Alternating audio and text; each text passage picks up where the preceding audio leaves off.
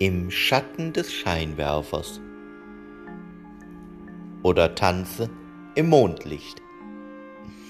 Hallo und herzlich willkommen zu einer neuen Episode hier im Podcast Der Coach für die Bühne des Lebens. Im Schatten des Scheinwerfers oder tanze im Mondlicht ja, ich weiß, es ist eine eher mystisch anmutende Überschrift oder ein etwas ausgefallener Titel für diese Episode.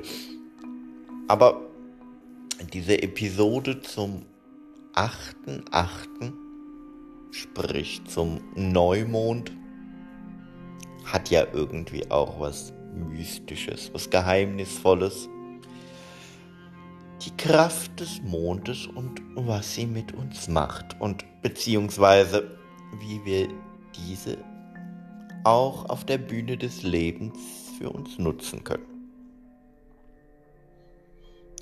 An dieser Stelle auch der Hinweis im Schatten des Scheinwerfers, denn bisher haben wir uns öfter hier an dieser Stelle damit auseinandergesetzt, wie uns wohl die Scheinwerfer auf unserer Bühne des Lebens noch mehr, noch deutlicher, noch intensiver zum Strahlen bringen, sodass die volle Strahlkraft der Persönlichkeit im Außen wirken kann. Ganz oft an dieser Stelle vergleiche ich das Rampenlicht, das Licht der Scheinwerfer ja mit dem Sonnenlicht etwas überspitzt und mit einem zwinkernden Auge und einem lächelnden Blick sage ich ja auch gerne, es gibt für mich nur zwei einzig wahre Lichtarten, Rampenlicht und Sonnenlicht. Okay. Aber wo die Sonne ist, da ist es taghell. Aber zum Tag gehört dort die Nacht und zur Nacht gehört der Mond und diese Gegensätze im Leben, die wollen ja nun auch gelebt werden. Und was ist jetzt an diesem 8.8., an diesem Neumond so besonders? Gut, mal davon abgesehen, alleine schon der 8.8 zweimal die Acht, alleine die Form der Acht, diese unendlich ineinander übergehenden Kreise und das auch noch in doppelter Ausprägung. Das heißt, es inspiriert doch, wenn man auf diese beiden Achten guckt. Mich zumindestens. Und diese Zentrierung, wo sich die beiden Kreise immer wieder treffen, das gleich doppelt, vielleicht so eine Einladung verstärkt diese Zentrierung im Innen wie im Außen zu suchen, zu finden, zu leben, zu gestalten. Also diese doppelte Acht einfach auch so in ihrer Symbolik. Einfach mal mitzunehmen in diese Neumondphase. Weil, wie das Wort neu ja schon so schön sagt, ist es ja auch immer eine Chance, Dinge neu zu starten, neu zu betrachten. Mit Blick auf das Mondlicht sie neu zu beleuchten und so vielleicht einen etwas anderen Blick auf die Dinge zu bekommen, denn wenn man mal an sternklare Sommernächte denkt, hat das Mondlicht ja schon eine andere Wirkung wie das Sonnenlicht. Die Dinge erscheinen anders. Die Dinge haben eine andere Energie, eine andere Kraft. Und ja, Sie liegen oft so ein bisschen mehr im Dunkeln, aber gerade das ist ja oft eine Einladung, nochmal genauer hinzuschauen. Und jetzt dieser Neumond. Ja. Neumond, das bedeutet ja, wenn ich das so richtig in Erinnerung habe, dass einfach die unbeleuchtete Seite des Mondes zur Erde steht und wir die von der Sonne angestrahlte Seite gerade nicht sehen können. Okay. Auch dieses Bild, was will uns das vielleicht mit auf den Weg geben? Wozu kann uns das auf der Bühne des Lebens inspirieren? Wozu lädt es ein, einmal drüber nachzudenken, tiefer, genauer, anders hinzuschauen? Okay, bleiben wir jetzt so bei dem Bild des Scheinwerfers. Dann gibt es ja da auch eine Seite, die ganz deutlich angestrahlt wird und eine Seite, wo kein Licht hinfällt. Wie genau, wie intensiv beschäftigen wir uns, wenn wir unsere Bühne des Lebens inszenieren mit dieser Seite, auf die kein Licht fällt. Hast du dir um diese Seite schon einmal Gedanken gemacht?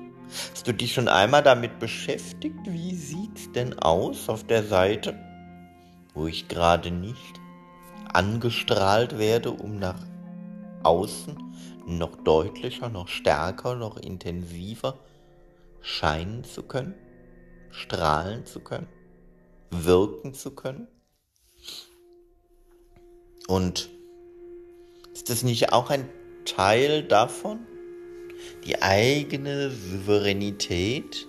Noch deutlicher, noch intensiver, noch bewusster wahrzunehmen, wenn ich mich auch mit der Seite beschäftige, die nicht gerade strahlt, die meine Schattenseite ist